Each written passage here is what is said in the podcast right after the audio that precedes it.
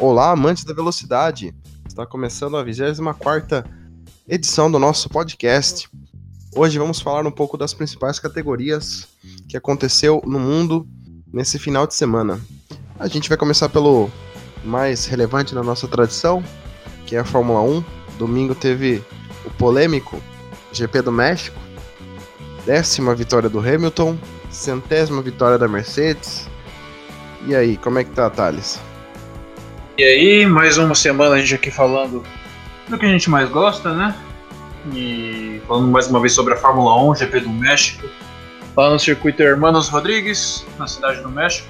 Corrida bastante movimentada, é, cercada de bastante tensão, principalmente na largada, né? Mesmo sábado, na verdade, a gente teve apoio do Max Verstappen, que acabou perdendo por causa de uma punição, ele não tirou o pé sob bandeira amarela e acabou sendo punido em três lugares na, na corrida a gente viu ele se precipitando tanto na largada quanto na volta seguinte, onde na largada ele acabou tendo um toque leve com o Hamilton e perdendo algumas posições, e na tentativa de se recuperar, tocou de novo com o Bottas, segurou seu pneu e estragou sua corrida.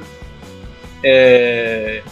Sem contar as declarações tortas que ele deu ao longo do final de semana, foi de fato um final de semana para se esquecer para Max Verstappen. Ele que está não dá pra gente falar que tá regredindo, mas ele tá numa visível má fase nesse, nesse último tempo aí, nesses últimos tempos. É, não vem tendo bons resultados. E até o álbum a gente vem andando tão bem quanto ele. E desde que ele chegou à equipe principal, tem melhores resultados que o próprio Max Verstappen. Né? Com certeza. É, foi uma corrida. Uma semana, na verdade, da, da Fórmula 1 que foi marcada pela essa conduta rebelde do Max, né? Dele não querer baixar a cabeça, né, pro erro dele de não ter é, tirado o pé no último setor ali, né, na última curva. Deu declarações, né, tão poucos de mau gosto. Acho que foi isso que a FIA de, deu a entender, né, que ele assumiu o erro, é, voltou a falar disso e foi punido. É, mais uma vez, né, o Max ele deu aquele show dele de desespero, né, de afobação que ele sempre tem, né, que às vezes sempre sai dando mais errado do que certo. O toque ali com o Hamilton e ali a disputa com Bottas comprometeu toda a corrida dele, né? E o álbum, né, é o, é o cara quietinho, né? Vem fazendo a lição de casa, já tá 4 a 2 para ele, né, nas corridas. E vem surpreendendo, né? Um cara que tá quietinho ali. Max fazendo todo esse alarme aí. Alarde, né? E não tá suprindo a, as metas que a Red Bull queria, né? E o álbum tá muito bem na fita, né? Espero que a Red Bull consiga um contratinho aí pra ele ano que vem, né? Exatamente. O álbum que foi quinto lugar na corrida desse domingo, né? Ele só chegou nessa posição por causa de um erro de estratégia da Red Bull. Ele fez duas paradas onde a maioria dos pilotos que terminaram à frente dele fizeram apenas uma, né?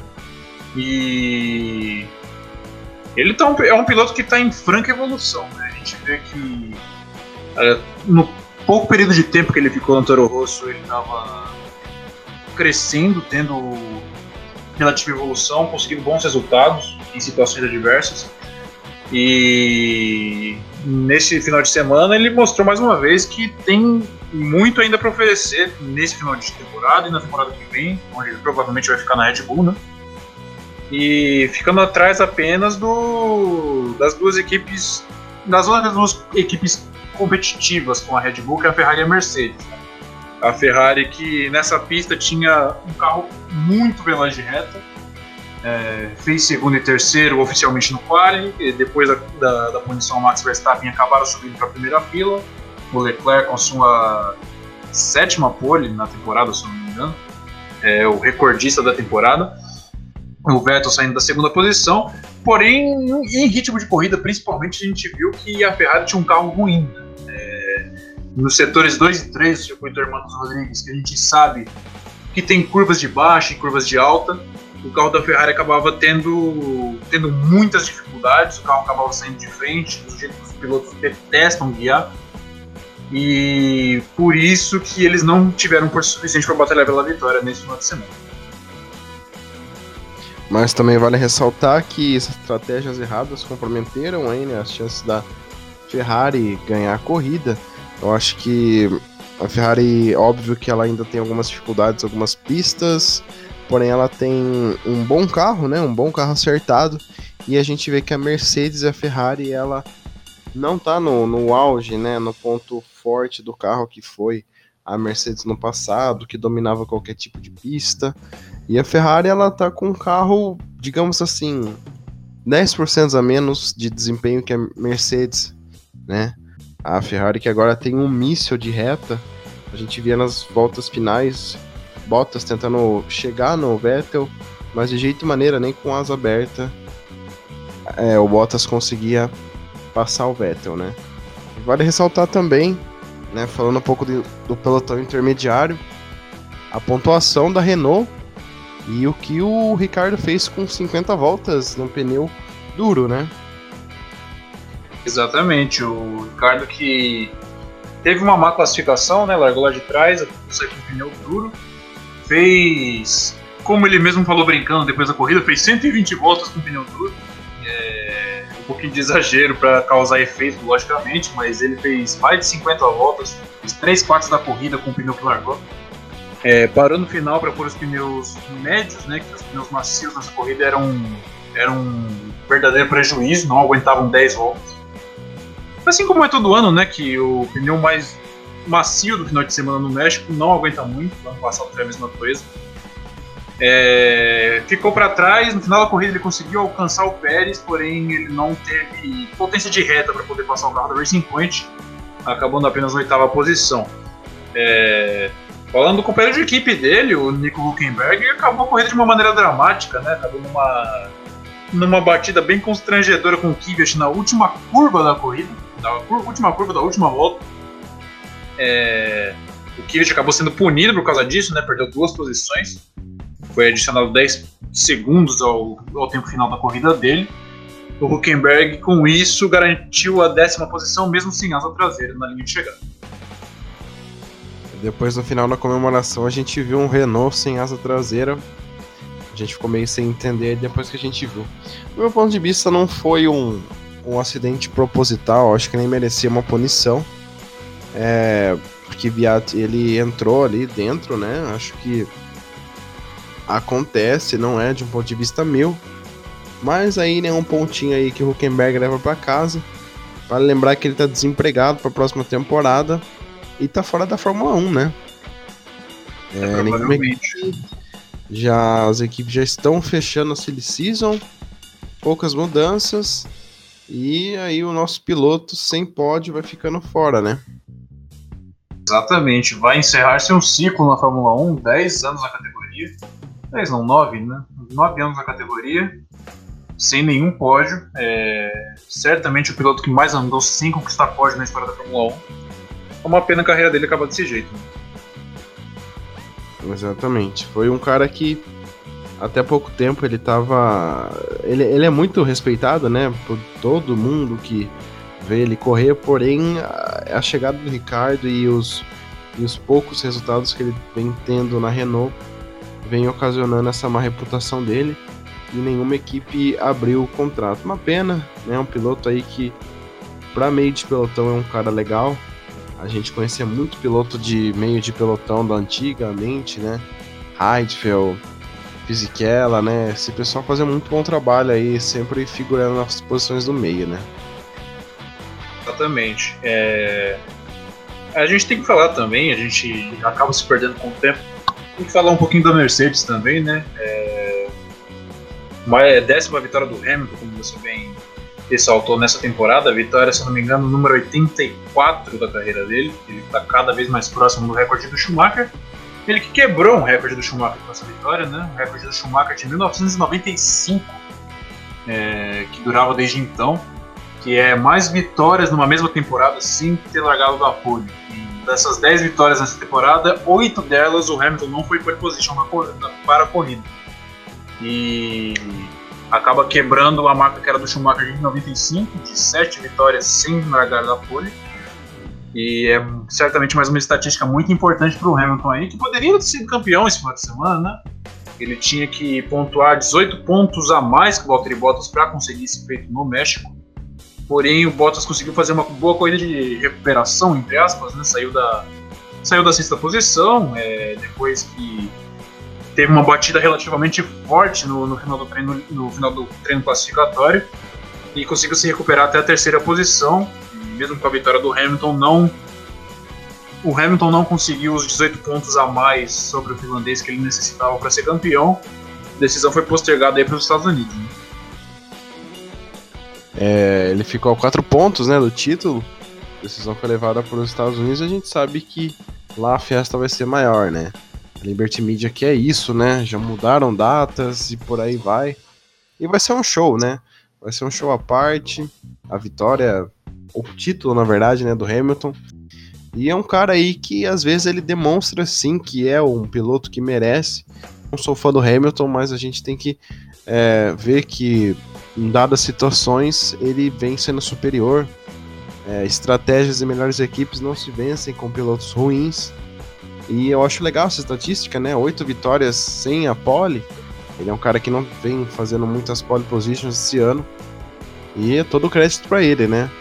Talvez, quem sabe, aí ele ganhe as três últimas e seja aí mais um empate com o Schumacher e o Vettel ganhando 13 vitórias na temporada, né?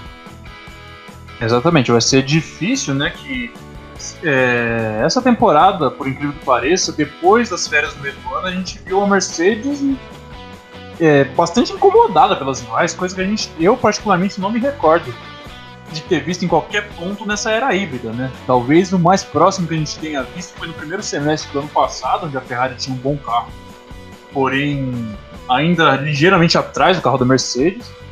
Porém, desde a Hungria, que foi a última etapa antes das férias da, da Fórmula 1 nessa temporada, a Mercedes já não tinha um carro dominante.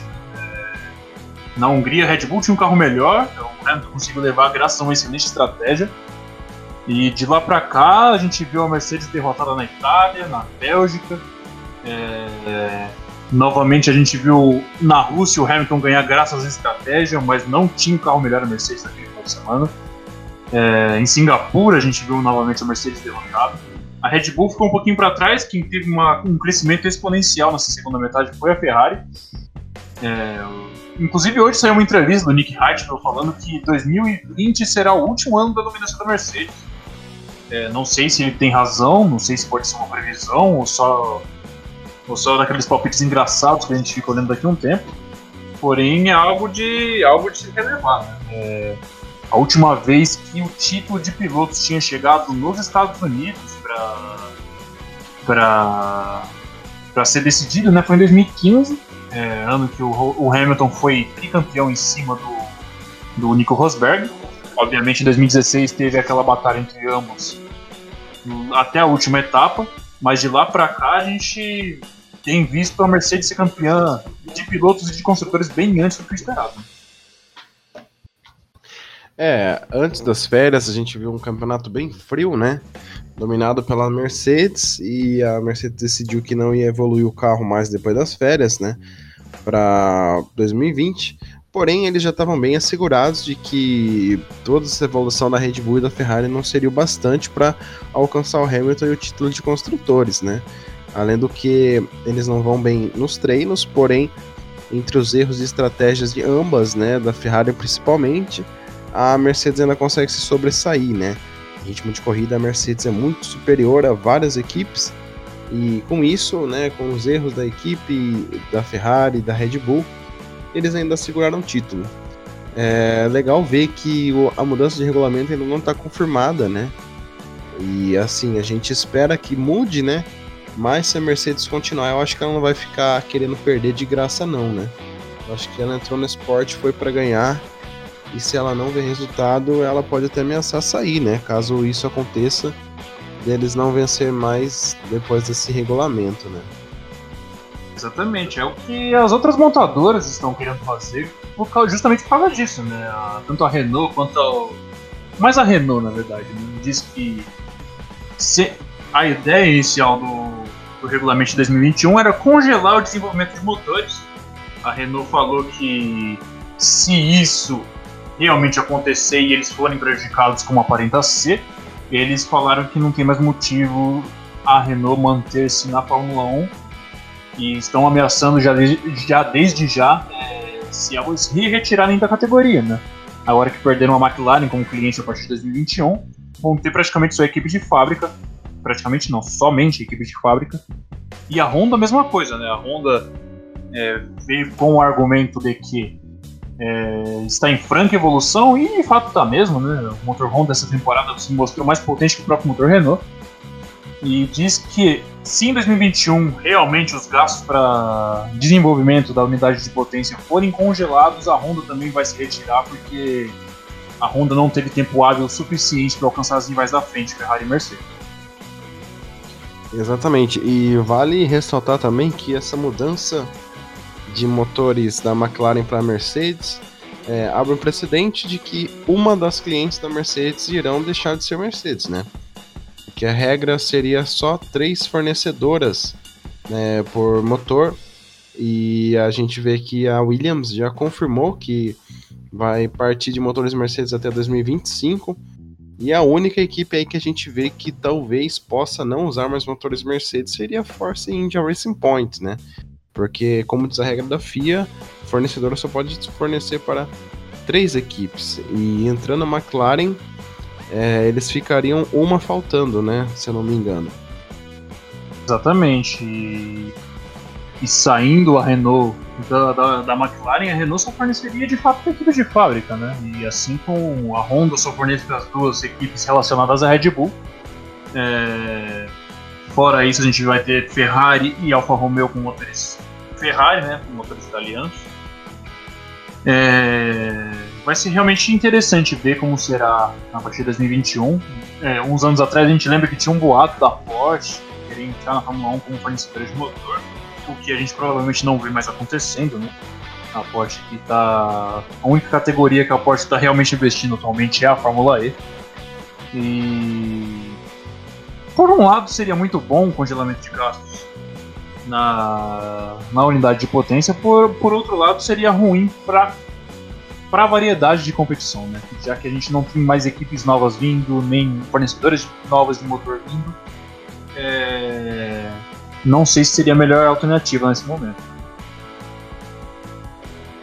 É, eu acho que para essas equipes alemãs, eu acho que apenas vale a Fórmula E. A Porsche que vem com problemas nos testes, né, com o Neil Gianni e o André Lotterer.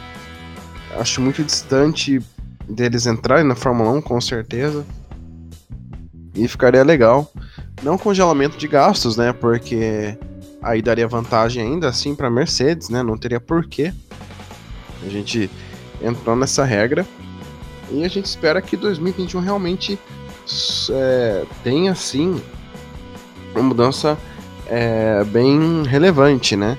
A gente vê aquele rumor, que é tipo uma lenda, né? De que a Mercedes possa sair em 2021 para voltar a se dedicar só à McLaren, seria também uma coisa muito legal, né? De voltar também a Sauber. Rumores dizem que a Alfa Romeo talvez finalize com essa empreitada de Fórmula 1 e volte a Sauber de novo. E mais uma vez Mercedes McLaren. É, será que a gente vai ver de novo os tempos clássicos da Fórmula 1? É, uma coisa do tempo clássico que certamente vai voltar é os carros com ground effect, né? o efeito solo. E de acordo com os testes em túnel de vento, tudo indica que em 2021 a gente vai ter novamente carros com efeito solo na Fórmula 1 mais uma vez, o que vai ser bastante bom, né? Já que em 2019 a gente viu que o principal problema foi o ar sujo, que impossibilita as ultrapassagens. Mas enfim, vamos ver. É, Agora falta Faltando agora apenas três etapas para acabar o, campeonato. Vamos ver o que vai rolar nessas três etapas finais aí, né? Com certeza. É, o final da corrida aconteceu Hamilton em primeiro, Vettel em segundo lugar e Bottas em terceiro.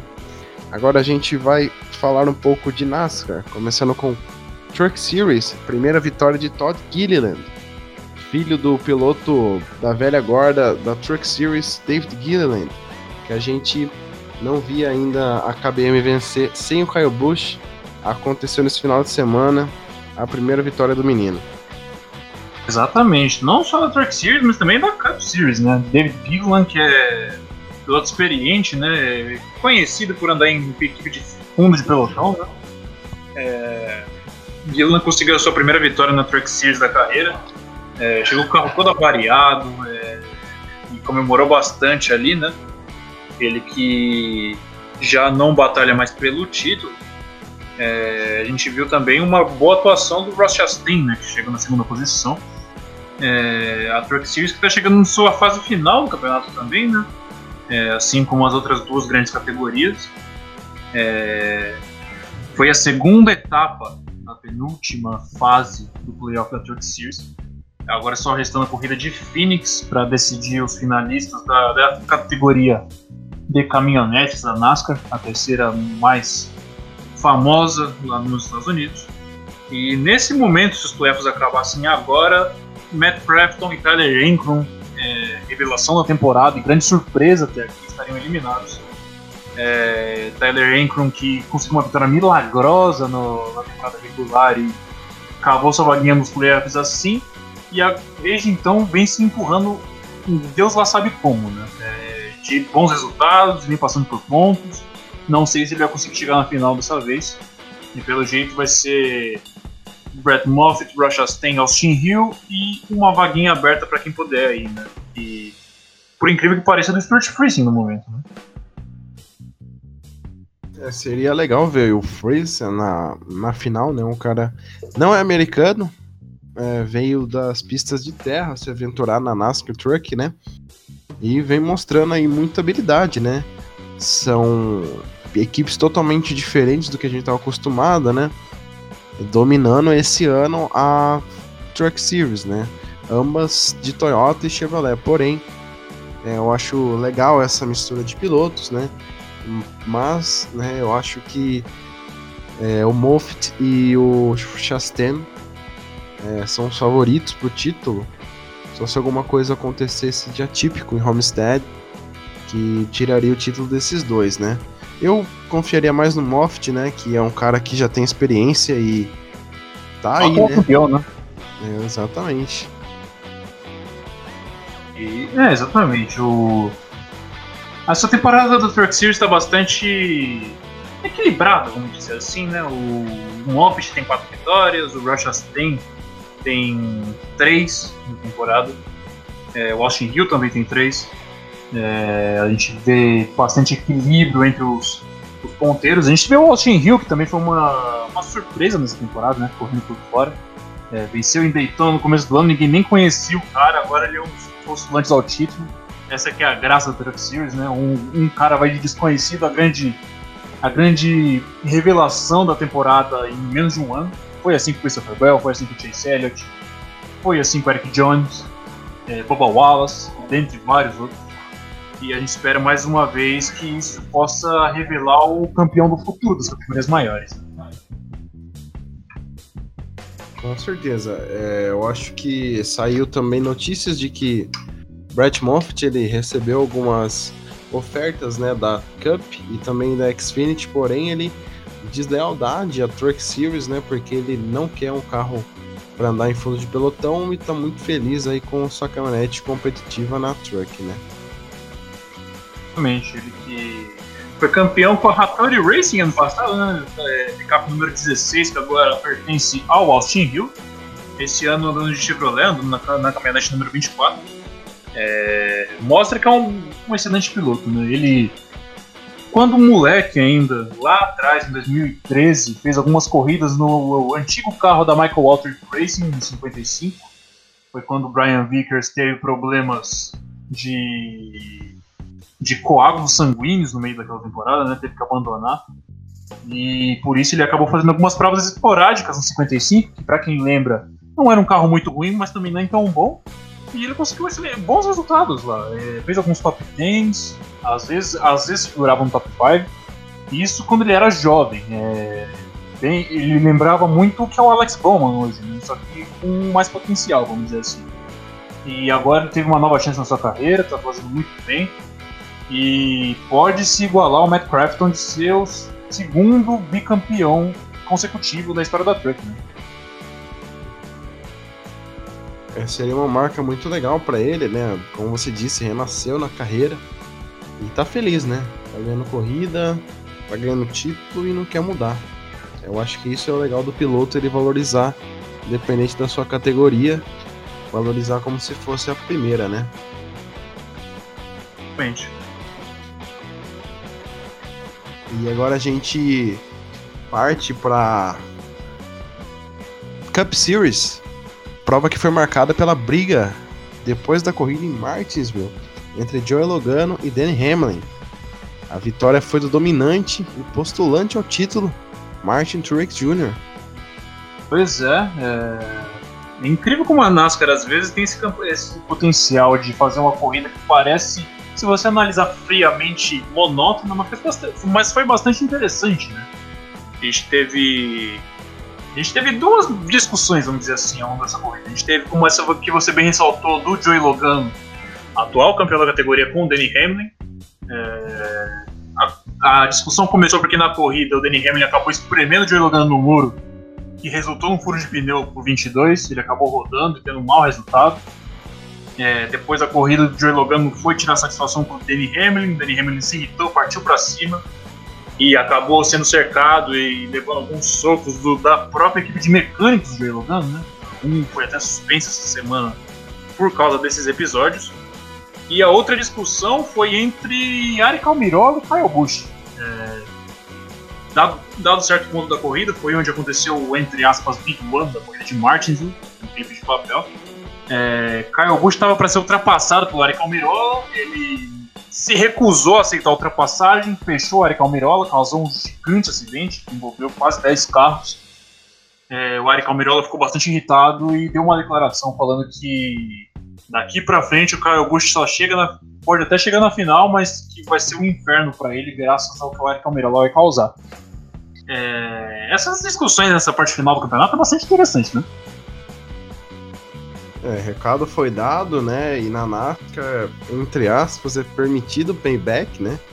E quando o piloto ele marca o outro na corrida, realmente ele vai e faz, né? É, então acho que. Tô falando muito acho hoje, porém eu acho que o Kyle Busch tem chances de chegar na final, porém eu acho que muito remotas de título, né? Não vem bem nessa parte do campeonato, essa parte final, sem nenhuma vitória, e eu creio aí que Martin Truex e o Danny Hamlin sejam os favoritos aí, né? Talvez o Martin Truex, pelo fato de ele já ser campeão e dele, para mim, ter mais experiência que o Hamlin, apesar do Hamlin ter quase o dobro de vitórias que ele. Eu acho que o Martin ele tem mais a frieza e sabe acertar bem o carro e dominar a prova, né? É bastante interessante de se ver, porque a corrida desse final de, a corrida desse final de semana em Martin foi vencida pelo Martin Truex Jr., como você bem falou, ele liderou 470 das 500 voltas disputadas, foi um, uma dominância sem tamanho do carro 19. É, mas é importante destacar também a exibição de dois pilotos, né? O Ryan Blaney, que acabou passando na Bacia das Almas para a segunda fase, para essa fase agora dos oito, após a, a corrida de corte lá, em, lá no Kansas semana retrasada. E William Byron, né? William Byron que acabou também sendo eliminado semana passada no Kansas, foi segundo lugar. É, depois de dar o ponto da corrida, ele até iludiu as pessoas achando que ele poderia ter carro para competir pela vitória. Seria sua primeira vitória na categoria porém acabou morrendo na praia, né? Chegou na segunda posição. E dos postulantes ao título, dos oito que ainda sonham com o título, o mais prejudicado foi o Chase Elliott, que teve problemas mecânicos no começo da corrida.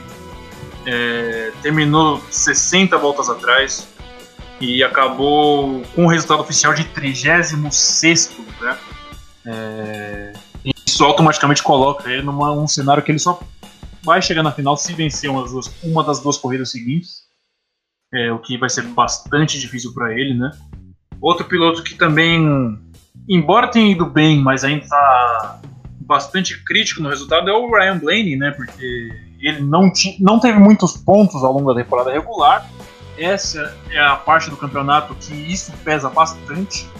e o Ryan Blaney está bastante abaixo da zona de corte e mesmo que ele consiga bons resultados, vai ficar difícil para ele. É, caso ninguém acima dele tenha problemas mecânicos nas duas corridas seguintes, é Texas e depois em Phoenix. O Kevin Harvick está um pouquinho abaixo também da, da zona de corte, é, não é o melhor dos anos para o piloto do carro número 4. E dentre os oito participantes dessa semifinal, vamos chamar assim, dos playoffs, apenas três não são campeões ainda. Né? Quatro, na verdade. Chase Elliott, Kyle Larson, Ryan Blaney e Danny Hamlin. Desses quatro, é, pelo menos três eu dou meu palpite que vai ficar de fora da final. Eu ainda acho que o resultado a do Chase no momento eu talvez iria para a final, né? Que é o Truex, Hamlin, Kyle Busch e Logano. Apesar da péssima prova do Logano, né? Teve problemas. Eu acho que ainda ele consegue chegar na, na final. Também tem, né? Pode ser que Elliot tire alguma coisa da cartola e também tem uma raposa aí bem grande que é o Harvick, né? A gente nunca que vai poder descartar um piloto desse calibre, né? Que anda bem nessas provas do Oeste, né? Principalmente o Texas. E a gente tem que ficar de olho, né? Nesses dois, Elliott e Harvick. Eu acho que o Larson e o Blaney já estão fora, né? Chances nenhuma de avançar. Mas o Harvick aí eu não descartaria, hein? É, exatamente. Fatalmente a, a Joe Gibbs Racing vai por pelo menos dois hum. carros, se não três na final. Né? É, é, bastante, é bastante triste, entre aspas, ver isso, porque a gente tem quatro equipes diferentes participando dessa fase dos playoffs. Né? A gente tem a Joe Gibbs, a gente tem a Stuart Haas, a gente tem a Pence, a gente tem a Chip Ganassi, a gente tem a Hendrick. São, é uma variedade de equipes nessa fase do campeonato que geralmente a gente não vê.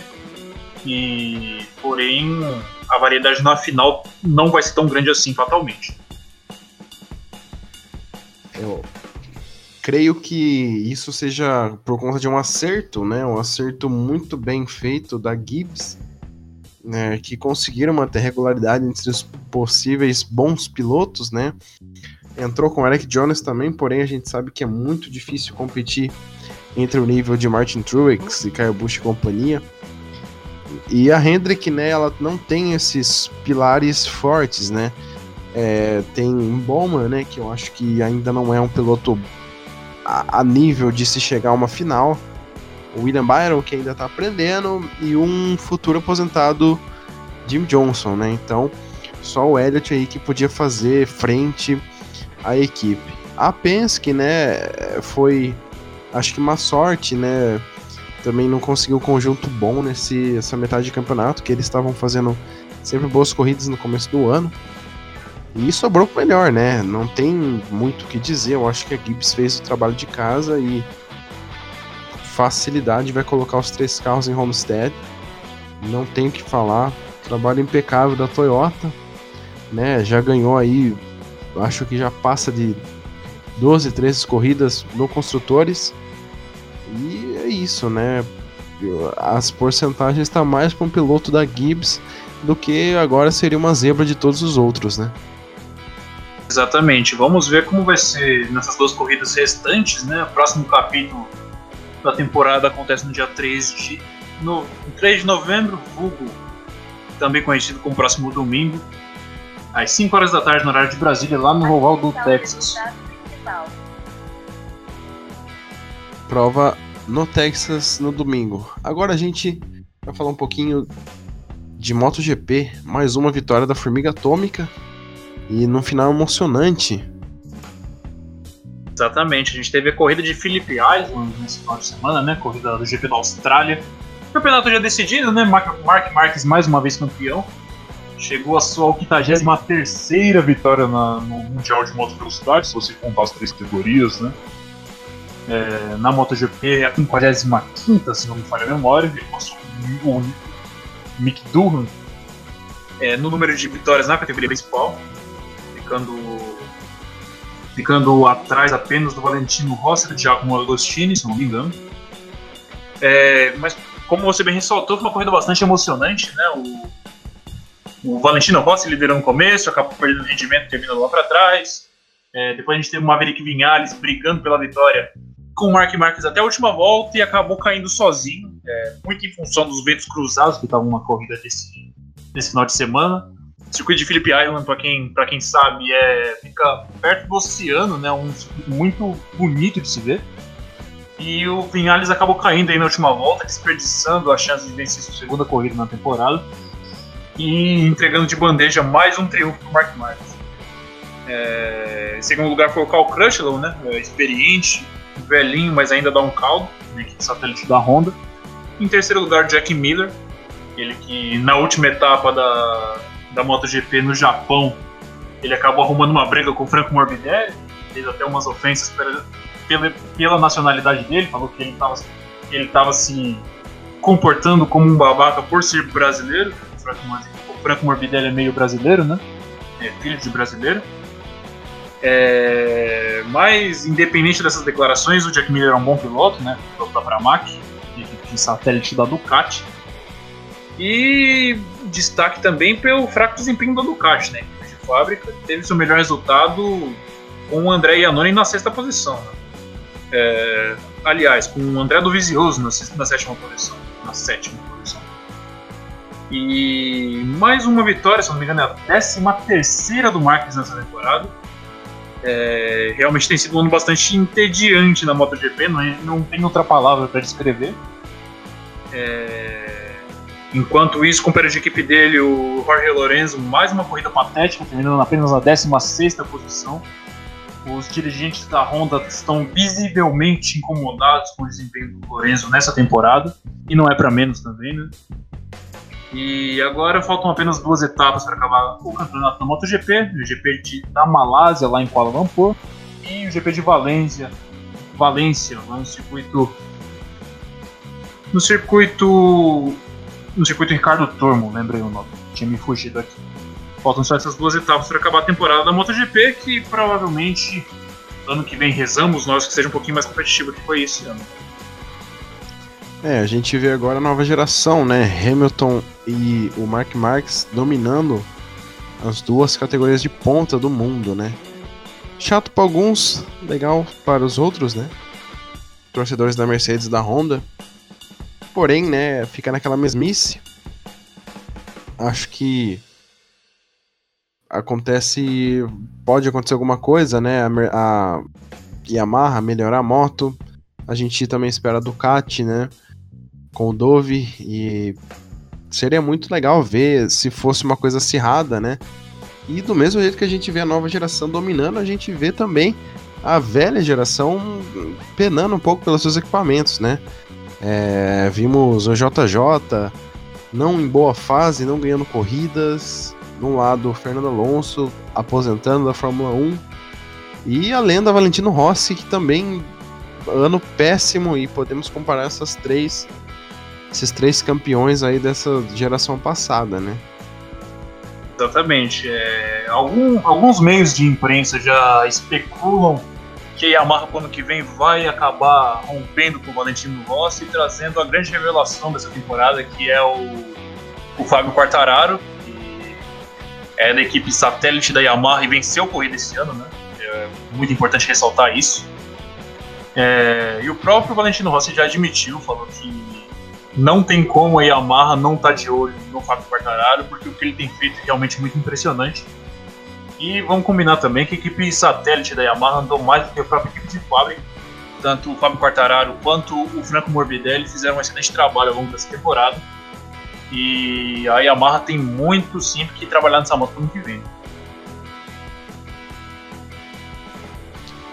É, e a gente torce, né, para que isso aconteça que a nova geração aí bote fogo, né? Não deixe só o Marx ficar ganhando, né? A Honda e o Marx tiveram um, um bom casamento, né? Óbvio que é coisa de Valentino Rossi e Yamaha, teve domínio, porém esse domínio ele tá se estendendo muito, acaba ficando muito monótono, né? Exatamente. É... O Marx que desde que estreou na MotoGP, o pior resultado dele numa temporada foi um terceiro lugar, isso é absurdo. Ele que estreou em 2013, já estreou sendo campeão no seu ano de calor na, na MotoGP. E de lá pra cá, 55 vitórias na categoria principal e vem demolindo todos os recordes. É realmente impressionante o que ele vem fazendo, sendo que ele não tem nem 30 anos. Né? Isso que é muito importante ressaltar. Ele, se continuar nesse ritmo, vai dizimar todos os recordes da, da MotoGP. É, já que a gente está falando de MotoGP, é importante ressaltar também dado interessante. Hoje fazem 16 anos. É, 16 anos? De 2006 para cá, fazem 13 anos, eu acho, que Nick Hayden conquistou o seu único campeonato do mundo, falecido Nick Hayden, né? Último campeão americano da MotoGP, e acabou falecendo num trágico acidente de bicicleta. E é uma data importante para lembrar do Kentucky Kid. É uma pena, né, pro esporte, Nick Hayden que sofreu esse acidente, né, num, andando de bicicleta. É, um americano que venceu a MotoGP trágico, né? Agora mudamos para WRC, onde tivemos decisão de título e o novo campeão. Primeira vez que Ot Tanak, campeão pela Toyota e outra surpresa, além de ser campeão, mudará para a Hyundai na próxima temporada. Exatamente, o o Tanak que quebrou paradigmas, né? Ele que é estoniano, um pequeno país na Europa que não dá a população de Guarulhos aqui no Brasil. É, pela primeira vez desde 2003 a gente não tem um campeão francês no WRC que não se chama Sebastian, né? Foi, foram anos de dominância de Sebastian Ogier e de Sebastian Loeb, é, dois dos maiores da história do WRC sem dúvida. E o título veio de forma como pode se explicar? O, o Tanak, além de muita habilidade ao longo dessa temporada, teve, contou com a sorte em diversos momentos. O Rally da Espanha nesse final de semana mostrou mais uma vez dessas ocasiões. É, quem acompanha sabe que no Rally da Espanha o único rally de superfície mista no calendário do, do, do WRC e normalmente o Sebastião Ogier costuma ser imbatível. E mais uma vez ele vinha para uma vitória quase certa liderou a sexta-feira e no sábado de manhã teve problemas na direção hidráulica do seu carro e acabou ficando para trás, né? É, acabou terminando apenas em oitavo lugar no resultado geral, muito em função desse problema. É, o que acabou tirando ele da briga durante, durante todo o Rally da Espanha. É, destaque então acabou sendo pelo, pelos pilotos da Hyundai, né? Que a gente viu o Sebastian Loeb andando muito bem, interminável Sebastian Loeb, né? É, a gente viu o Thierry Neville, é, vice-campeão no ano passado, que ainda brigava por título esse ano, tomando a liderança e abrindo, né? É, e a gente viu o Dani, o Dani Sordo também, outro piloto da, da Hyundai, fazendo um excelente resultado com a terceira posição geral no Rally da Espanha. A vitória acabou ficando com o Thierry Neville mesmo, né? O Dani Sordo ficou em terceiro e o Tanak, com mais um excelente resultado regular, como ele costuma fazer, foi segundo lugar e garantiu o título da temporada de maneira bastante merecida. Né? Ele que assinou com a Toyota no começo de 2019, é, tomou, tomou as rédeas da equipe, né, que até ano passado tinha o Yari Matilakua como seu principal piloto, que a gente sabe que é um bom piloto, só que não tem capacidade de ser campeão do WRC. Passou anos na sombra do Sebastião Ogier e nunca conseguiu nada demais. É, então a hora finalmente chegou com o Tanak. Excelente resultado para ele. Ele que virou herói do povo estaniano. É, o pessoal fez até filmes para ele lá. E conseguiu o título de pilotos, mas a Toyota não conseguiu de construtores. Né? A Hyundai lidera o campeonato de construtores é, com ligeira vantagem sobre a, sobre a Toyota na segunda colocada. E como você bem falou, dessa mudança do Tanak para a Hyundai, né? Bem, é, a Hyundai que investe pesado na, no WRC e é onde ela usa para usa como experiência para desenvolver a divisão N deles, né, de carros esportivos da Hyundai que, que rodam na rua. No Brasil não tem, mas na Europa é bastante atuante. E bastante feliz em saber que nessa batalha de fabricantes a Toyota conseguiu pela primeira vez o título na principal categoria do, do Rally Mundial E o Tanaka aí conseguiu seu primeiro triunfo. Bom, parabéns pro piloto, né? Que já mudou de equipe, né? Questões financeiras e de também dúvidas sobre a confiabilidade da Toyota. E abre um precedente, né? A Toyota ainda não tem um piloto confirmado. E, né, óbvio que isso não é realidade. Porém, vale ressaltar que Fernando Alonso é um piloto oficial Toyota. Ele divide todas as frentes principais da, da montadora. Quem sabe um dia no futuro ele não venha se aventurar, né? Ele que está confirmado pro Rally Dakar. Já foi campeão do mundo com a Toyota no WEC. E diz estar tá super confortável com a Toyota, né? Em assumir qualquer posto aí de qualquer categoria que a Toyota colocar ele, né? Então veremos, né, quem a Toyota vai confirmar para pilotar o carro deles ano que vem. É, seria bastante interessante, né, ele que ou até quem sabe um Sebastião Ogier que tá, tá mudando bastante de montadora nesses últimos anos, né? Ele que foi pilotar Volks, depois foi para Ford, depois agora fez essa temporada com a Citroën, acabou não sendo campeão, mas é, é de fato um viajante, vamos dizer assim. E seria bastante interessante ter Fernando Alonso no Rally. É, a gente já teve Robert Kubica uns anos atrás, né? Ele que, antes de tentar a sua volta à Fórmula 1, fez bons anos do WRC, né? Com, não era nenhuma equipe de fábrica, era uma, equipe, uma das equipes menores que o WRC tem. É, mas fez seu barulho por lá, né? E, como você bem disse, o Alonso vai, vai disputar o Rally Dakar. É, o Rally Dakar acontece mais ou menos na mesma época que o calendário do, WRC começa, né? O Rally de Monte Carlo, lá pelo final de janeiro. É, mas quem sabe ele faça aparições esporádicas aí ao longo da temporada que vem, né? Ele que provavelmente vai disputar a Indy novamente. Vamos ver o que, que ele vai. Quais são os planos de Fernando Alonso para o ano que vem. E assim também como que vai ser a temporada que vem, né? Ford também está carente de um bom talento, né? Para guiar por essa sua temporada. E eles que foram de campeões de construtores e de pilotos ano passado para quarto lugar no de construtores e sem nenhum piloto nem sequer perto da disputa pelo título esse ano. É... Vai ser bastante interessante essa intertemporada do WRC. Com certeza. Essa foi a 24 edição do nosso podcast. Eu sou Luiz Andretti, ao meu lado estava Thales Cristiano. Muito obrigado e boa semana.